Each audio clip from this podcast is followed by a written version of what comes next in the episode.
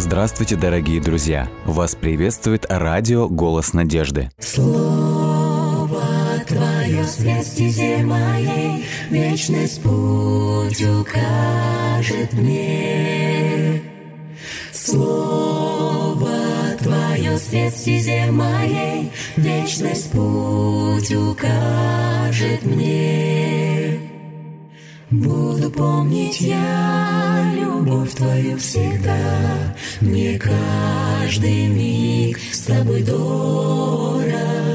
Веди своей рукой в небесный град святой, И будь со мной Ты до конца.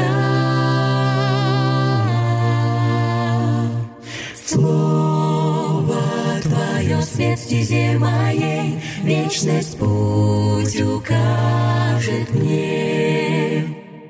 Слово Твое свет стезе моей, Вечность путь укажет мне. Если убоюсь, если я с пути собьюсь, Знаю я, Ты со мною, И в Твоих руках исчезает страх. Будь со мной Ты до конца, до конца. Слово Твое свет стезе моей, Вечность путь укажет мне. Слово Твое свет стезе моей, Вечность путь укажет мне. Вечность путь укажет мне. А сейчас мы будем читать Библию. Сегодня мы читаем 28-ю книгу «Псалтырь», и в этом нам помогает Валерий Павлович. И если у вас появятся вопросы, какие-то комментарии или молитвенные просьбы, вы можете нам их прислать во всех социальных сетях официальной группы радиотелецентра «Голос надежды», а также на номер WhatsApp или Viber. Номер телефона плюс 7 915 688 76 01. Продолжаем чтение, да? Да. Псалом 28. «Воздайте Господу должное, все небожители, воздайте Господи должное за славу и силу Его. Славу Господу воздайте, имени Его подобающую. В великолепии святости Господу поклонитесь. Глаз Господа звучит над водами, в небесах Бог славы гремит громами. Господь над водами великими, глаз Господа могуч, глаз Господа величественен. Глаз Господа и кедры ломает, ломает Господь кедры ливанские, как тельцов заставит он скакать Ливан и Сирион, как молодых буйволов. Глаз Господа огонь возжигает, глаз Господа сотрясает пустыню, сотрясает Господь пустыню Кадеш. По глазу Господа роды лань постигают, и леса обнажаются. Но во храме Его все восклицают «Слава, слава Ему!»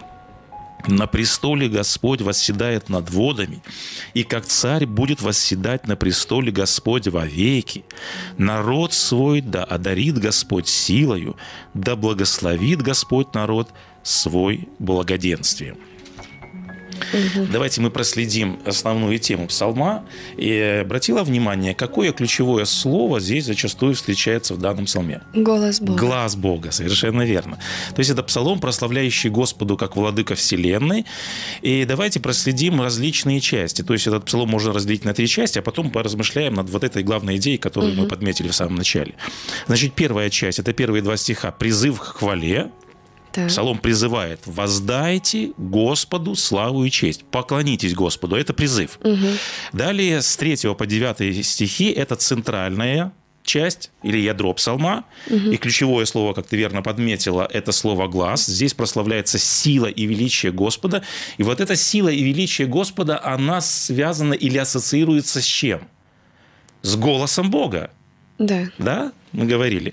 И здесь эта ключевая фраза звучит следующим образом. «Глаз Господа силен» или «Глаз Господа величественен». Вот эта фраза «Глаз Господа», она повторяется семь раз. То есть такое тоже символическое Ага, да. число. То есть в таком всемикратном провозглашении прославляется сила и могущество Бога. Э, в чем слышен этот глаз и с чем ассоциируется этот глаз? Давайте мы кратенько перечислим тоже вот эти моменты. То есть он, э, обратите внимание, ассоциируется с различными стихиями. Да, Э, Смотрите, в третьем тексте сказано, в небесах Бог славы гремит чем? То есть глаз Господа выражается в чем? Или вот в как- с какой ассоциацией э, у нас? С громом. Небе. Господь гремит.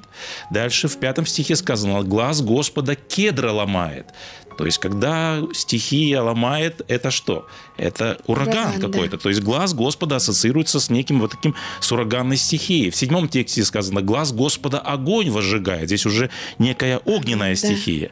В восьмом тексте, глаз Господа сотрясает пустыню. На что здесь намек? На какую стихию? Сотрясение, потрясение, А, землетрясение. землетрясение, Да, да. глаз Господа сотре- э, ассоциируется со стихией землетрясения. И в девятом стихе сказано, по глазу Господа роды лань постигает. Здесь на какую стихию указано? Жизнь. Жизнь, очень верно. То есть мы даже называем ее стихия жизни. Жизнь связана с бурным ростом. Да. Рождение, Рождение, подразумевает мгм. бурный рост. И вот эта стихия жизни, Господь, когда повелевает, потому что мы вчера говорили, по слову Господа все происходит. Господь сказал, сделалось, повелел, явилось. Поэтому жизнь, она, в общем-то, да, ассоциируется с Богом. Поэтому мы должны сделать здесь вот такой небольшой вывод, что слово «глаз Господа» дает жизнь, побеждает, управляет, господствует. То есть глаз Господа представляет силу и величие Господа как правителя. И заключительный раздел, это 11, 10 и 11 стихи. Здесь слава Бога описана уже не в стихиях, а она представлена в храме. Написано, на престоле Господь восседает, и как царь будет восседать на престоле. То есть здесь такой образ Бога, восседающий на престоле, а Бог, восседающий на престоле, это всегда образ Бога-царя. Я думаю, что многим из нас хорошо знакома ветхозаветная история о Самуиле. Помнишь эту историю? Да. Да, когда он еще был юным э, мальчиком и служил при храме, мы помним, что Господь однажды обратился к нему в ночной час и позвал его. Самуил, Самуил. Как Самуил отреагировал вот на это свое имя, когда он услышал? Испугался? Испугался. Понимал ли Самуил, кто его зовет? Нет. Он думал, что зовет его Его священник. священник. Да, это священник Или. Но на самом деле это был глаз кого? Бога. Это был глаз Бога. И вот здесь вот такая э, важная ассоциация или такая иллюстрация, которую я хотел упомянуть, что на самом деле сам Господь Бог обратился к Самуилу, звучал голос Бога фактически, но Самуил не распознал этот Бога, голос и не знал, что это глаз Бога. И вот здесь я хотел немного поразмышлять на эту тему и поговорить уже о нашей ситуации, так как бы сделать такую актуализацию э, к нашему времени. Э, говорит ли Бог сегодня с нами? Обращается ли Бог сегодня к нам? Но не напрямую. Ну, давай в общем скажем. То есть, Да. бесспорно, Бог желает это Конечно. делать, и Господь делает это. Господь однозначно хочет каким-то образом говорить с человеком и обращаться к человеку. Не, ве- не так ли? Совершенно верно. И вот здесь та же проблема. Бывает ли так, что Бог говорит к нам, Бог обращается к нам, Бог взывает нам, Бог, давайте даже скажем так, кричит, чтобы мы услышали его, а мы не слышим. Бывает ли такое? Да, думаю, бывает. К большому сожалению, такое бывает. Бывает часто. Вот. Я хотел такой, может быть, более конкретный задать вопрос. Слышала ли ты когда-либо голос Бога, обращенный к тебе или обращенный к нам? Ну, мне кажется, это такой личный, Личный вопрос. Давай тогда мы более общий зададим вопрос. А важно ли слышать голос Бога? Это, конечно же, наверное, Безусловно. риторический вопрос. И почему важно слышать голос Бога? Слышать голос Бога, безусловно, э, важно, категорично важно, потому что только Он знает, что и как лучше. И Совершенно верно. ну, мы не можем прислушиваться к голосам других людей. Да, то есть мы же вот часто вспоминаем этот текст. Есть пути, которые кажутся человеку прямым, потому что мы говорим о литературе мудрости, и как так часто сравнивается в литературе э, путь нечестивого, который приводит к погибели, и путь праведного человека. И чтобы понять нам, по какому пути идти, нам нужно слышать голос Бога, потому что Бог максимально заинтересован в нашем счастье, в нашем благополучии, в нашем благоденствии. Он хочет, чтобы мы были благословенны.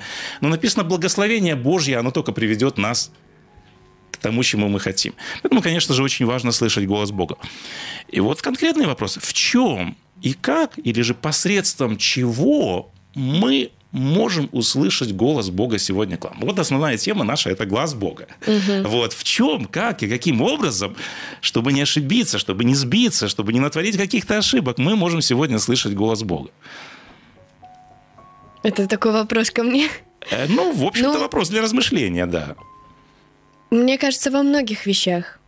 Даже просто идя по улице и случайно встреча прохожего, Бог может обратиться нам угу. через него. Или если мы будем, э, может, сидеть у себя дома и вдруг не, неожиданно о чем-то задумываться, о чем-то серьезном, глобальном. Я думаю, что это также Бог посылает нам эти мысли. Он обращается то есть посредством нам. нашей совести, наших каких-то внутренних размышлений, да. то есть как бы где-то вот мы где-то должны прочувствовать, да. Угу. Ну здесь какая-то такая тонкая грань, потому что мы встречаем часто такую ситуацию, когда человек вот мне кажется, вот я чувствую, что это голос Бога, да, то есть мы иногда можем ошибиться здесь, выдавая волю Бога или голос Бога за свой голос. Ну, да. Да, здесь как бы такая тонкая грань. Конечно же, однозначно, четко и объективно голос Бога мы можем слышать, не ошибившись. Это, конечно же, из Священного Писания. Мы даже называем это, это да. Слово Бога, да, то есть это обращение Бога к нам, и уже здесь точно мы не ошибимся, что это голос Бога к нам. И верно ты подметила, что Господь к нам обращается иногда через обстоятельства какие-то, угу. вот, даже через, может быть, какие-то сложности сложные обстоятельства, через какие-то стихии, да, то есть Господь желает потрясти и как-то достучаться до нашего сердца. И это, конечно же, очень важный момент. И вот здесь я хотел бы еще вот такую деталь э, этой темы подметить. Глаз Бога – это элемент э, такой связующий, то есть это элемент контакта да, или соприкосновение. То есть посредством этого Бог контактирует с нами или соприкасается с нами. То есть, другими словами, это такой фактор присутствия. То есть, когда Бог говорит к нам, угу. то есть это осознание того, что Бог рядом, Бог присутствует здесь. И вот здесь такая тоже неотъемлемая часть этой темы. Э, смотрите, Бог на небе, а мы на земле. И вот здесь я хотел бы задать подобный вопрос. А испытывали ли мы когда-либо в своей жизни присутствие Бога? Думаю, да. Да, вот это очень важный момент. И здесь э, я хотел бы подметить такие детали из 28-го псалма, которые мне видятся очень важные. Посмотрите, какая интересная параллель. Мы сказали, что в этом 28-м псалме в начале глаз Бога представлен в виде различных стихий, угу. в виде грома, урагана, землетрясений, огненных стихий. И вот эти все стихии, они, как правило, как человек реагирует на эти стихии? Это, это всегда нас пугает, сотрясает, Конечно. это как бы вызывает у нас да. определенные эмоции. А затем в 10 и 11 стихах, как мы подметили, явлена слава Божия уже в храме. Здесь сказано, на престоле Господь восседает, и как царь восседает вовеки. То есть здесь богоявление представлено уже в неком таком тронном зале, или же мы говорим, другими словами, в храме или в святилище. И вот, вот эта последовательность явления Бога в стихиях, а потом явление Бога в храме на престоле, вот точно такая же последовательность Бога явления, она представлена в книге пророка Иезекииля. Это очень интересное пророчество я хотел кратенько его сегодня вспомнить. Mm-hmm. Посмотрите, что видит пророк Иезекииль в своем видении, в первой главе э, своего пророчества он описывает очень такое вдохновляющее э, явление. Посмотрите, что говорит пророк Иезекииль. Он говорит, «И я видел то есть происходит выключение из внешнего мира, и мы называем это явление видением. То есть пророк помещается в некое состояние видения. И он дальше говорит, «И видел я, вот бурный ветер шел от севера, великое облако и клубящийся огонь, и сияние вокруг него, а из средины его как бы написано пламя огня». Угу. То есть мы видим такие три природных явления. То есть такой феномен. Пророк видит сначала вот эти разбушевавшиеся стихии, то есть севера надвигается на него, здесь сказано, ураган мощный. Потом написано, гигантская грозная туча раздражалась громом и молнией. И все это сопровождалось бушующей огненной стихией. Вот эти три стихии. Гром, ураган и огненная стихия. Э, вот если представить себе вот эти три огненные, или вернее, вот эти три стихии, э, если поставить себя на место пророка Иезекииля, вот, что мог испытывать пророк, когда он испытывал эти все три стихии? Они вот идут на него прямо, вот эти вот все явления. Угу. То есть, естественно, он испытывал Вот состояние какого-то такого страха, да. И, наверное, конечно же, как э, сын священника, мы знаем, Езекиль был, когда он увидел несущиеся на него три стихии, что он сразу понял? Э, в каком образе Господь Бог зачастую являл себя различным людям? Вот в Ветхом Завете, что мы вспоминаем? Допустим, на Синае. В каком образе Господь явил себя на Синае? Ну, с чем сопровождалась написано, Господь сошел на гору Синай. Э, С какими природными явлениями сопровождалось явление Господа на Синай? Гром. Там гремело, написано, что он- гора покрылась вот этими какими-то... То есть мы видим подобное проявление стихий. И мы помним, Господь однажды явился Иову в буре. Да? То есть мы уже верно подметили, что на Синае Господь сошел в облаке и в огне. И вот э, мы должны сказать, что вот эти стихи – это типичный образ богоявления. Поэтому, когда Иезекииль увидел несущиеся на него три стихии, он сразу понял, что это явление славы Бога. И вот в этой э, первой части, конечно же, он э, видит Бога, представляющегося вот в таком виде, а вот во второй части он уже видит также Бога, восседающим на престоле, небесном храме. И вот Гос- э, Иезекииль описывает кульминацию видения и говорит, а над сводом было подобие престола, а над подобием престола было как бы подобие человека. И дальше он, смотрите, в каком образе описывает сидящего на престоле. И я видел как бы пылающий металл, как бы вид огня вокруг него. То есть пророку сложно было подобрать какое-то подходящее сравнение, и он говорит, я видел как бы пылающий металл. То есть сегодня вот это вот выражение «пылающий металл» можно было бы сравнить со слепящим светом сварочной дуги. Вот когда мы смотрим на, вот, на сварочную дугу, этот огонь нестерпим. То есть мы не можем смотреть на него, и вот этот э, нестерпимый э, огонь, он буквально ослепляет пророка. И посмотрите, что дальше говорит пророк Езекиль. Он говорит, увидев это, он говорит, я пал на лице свое. То есть он закрыл лицо свое руками. То есть вот этот слепящий свет от престола Божия, который он увидел, он в буквальном смысле слова ослепил его. И вот дальше очень интересно. Посмотрите, что говорит э, в продолжении этой истории написано. «И Дух поднял меня, и взял меня, и пришел я к переселенным в Тель-Авив, и написано, и провел среди них семь дней в изумлении». Вот это слово «семь дней в изумлении» дословно переводится «был в страхе и трепете семь дней». Не день, не два, а целую неделю пророк пребывает в каком состоянии после того, когда он увидел славу Божию? Он в состоянии трепета и страха, или вот в таком, мы можем сказать, состоянии благоговения. То есть мы видим, что Иезекииль был потрясен буквально от соприкосновения со славой Божией. Мне нравится такое высказывание, один автор заметил. Когда люди неожиданно встречались с небесным Богом, там не было похлопываний по плечу, там не было легкомысленности и неблагоговейного поведения. То есть, другими словами, когда люди помещались в состояние присутствия Бога, какова была их естественная реакция на это состояние? Ну да. Это благоговение, и трепет. Благоговение. И вот здесь я хотел подметить тоже вот эту часть Лагаемого, когда мы сталкиваемся с присутствием Бога, когда мы сталкиваемся с глазом Бога, вот здесь мы говорим о вот таком состоянии, как состоянии благоговения или состоянии благоговейного трепета. Э, вот я хотел, опять же, вот такой вопрос, может быть, это личный и даже риторический. Испытываем ли мы подобное состояние, когда мы находимся в присутствии Бога. А в каком случае мы можем находиться в присутствии Бога? В храме. В храме, это во-первых, и когда мы присутствуем, в, ну, как бы в личной молитве, личной тоже в молитве. присутствии Бога. Мне кажется, сейчас немножко утратилось вот это все. Совершенно верно. И Да. есть этому даже какое-то, возможно, объяснение. Э, Раньше-то, во времена Ноя, во времена Иезекииля, э, тогда они слышали глаз Бога. Мгм. Глаз — это голос. У нас просто здесь Да, был да, вопрос. да, глаз да. в смысле Мгм, да. глаз, Да. которым видят, или Мгм. голос. Это голос. Да.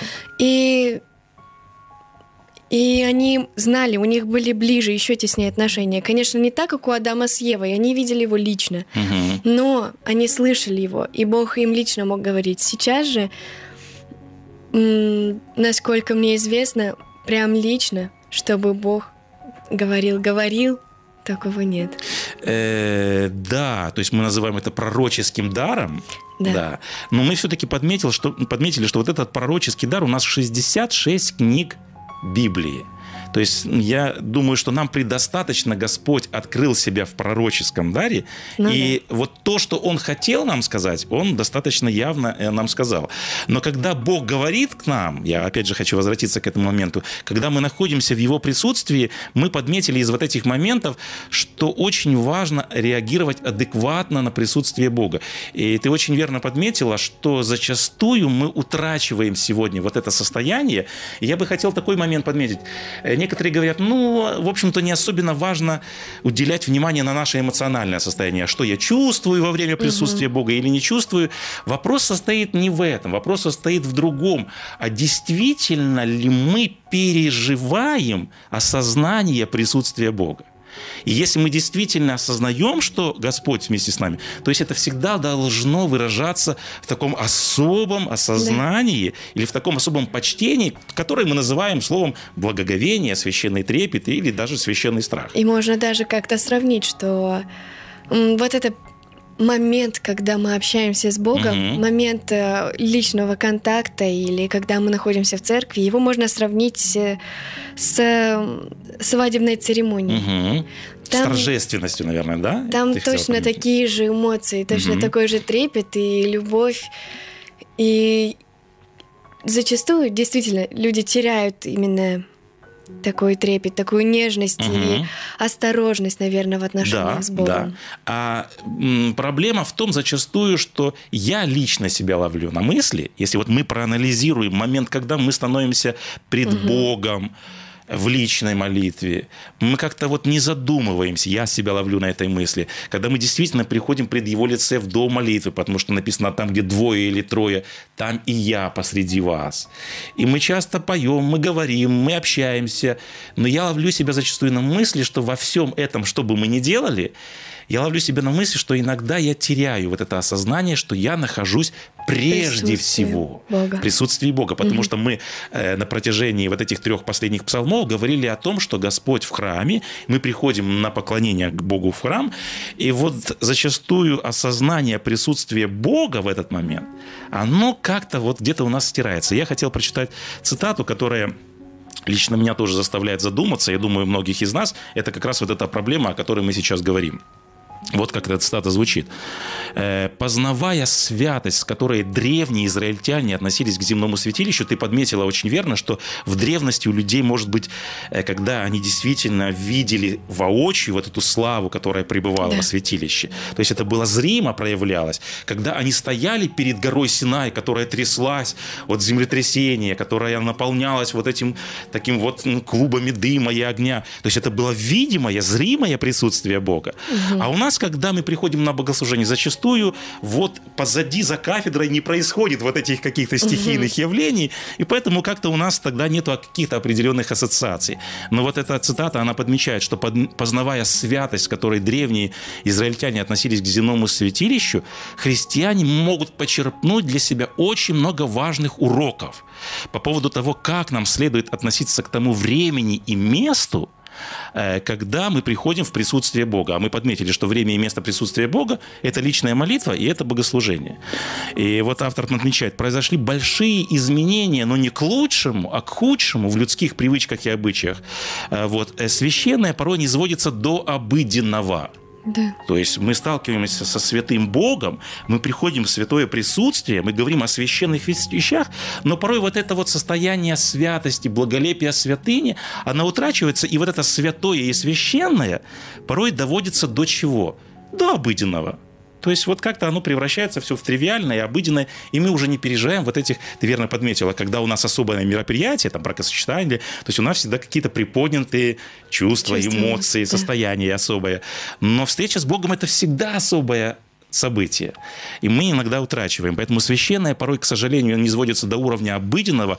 И дальше конкретно говорится, благоговение, которое люди издревле испытывали в присутствии Бога, ныне, к большому сожалению, сегодня утрачивается. И нам нужно снова возобновить вот это осознание того, каким образом мы должны реагировать на присутствие Бога. И э, опасность того, почему люди так реагируют, она, смотрите, выражена в послании к евреям. Посмотрите, что сказано о Иисусе Христе. Написано, Он в дни плоти своей сильным воплем и со слезами принес молитвы и моления могущему. И дальше посмотрите, что сказано о Христе. И услышан Он был за свое благоговение.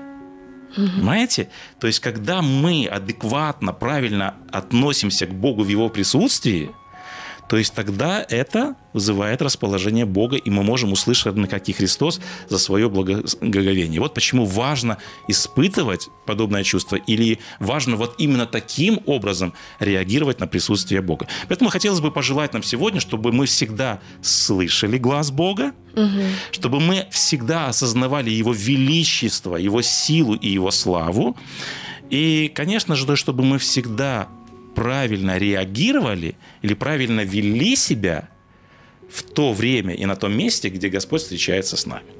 Да. Еще у меня просто мысль такая, что, да.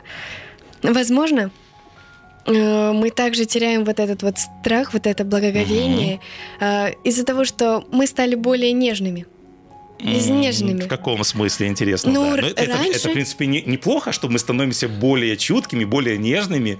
А, раньше было как? Даже когда Моисей был на горе, вот этот гром и молния. Mm-hmm. Попробуй просто показать кому-то сейчас гром и молнии, чтобы смотрели и говорили, вот это благословение Божье, там Господь говорит. Mm-hmm. Мы люди, просто да. все начнем бежать от того места. А, собственно говоря, что делали израильтяне? Помните, они говорят и... Моисею, мы его боимся, ты говори с ним, а мы с ним боимся говорить.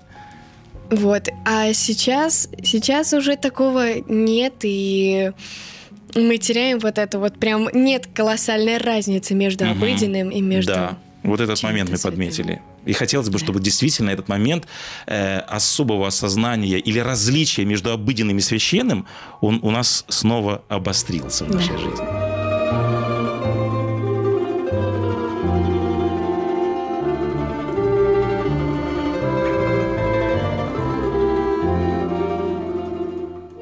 Дорогие друзья, вы можете оставить свои сообщения через WhatsApp и Viber по номеру плюс 7 915 688 7601 или позвонить нам на бесплатную линию, которая работает на территории Российской Федерации.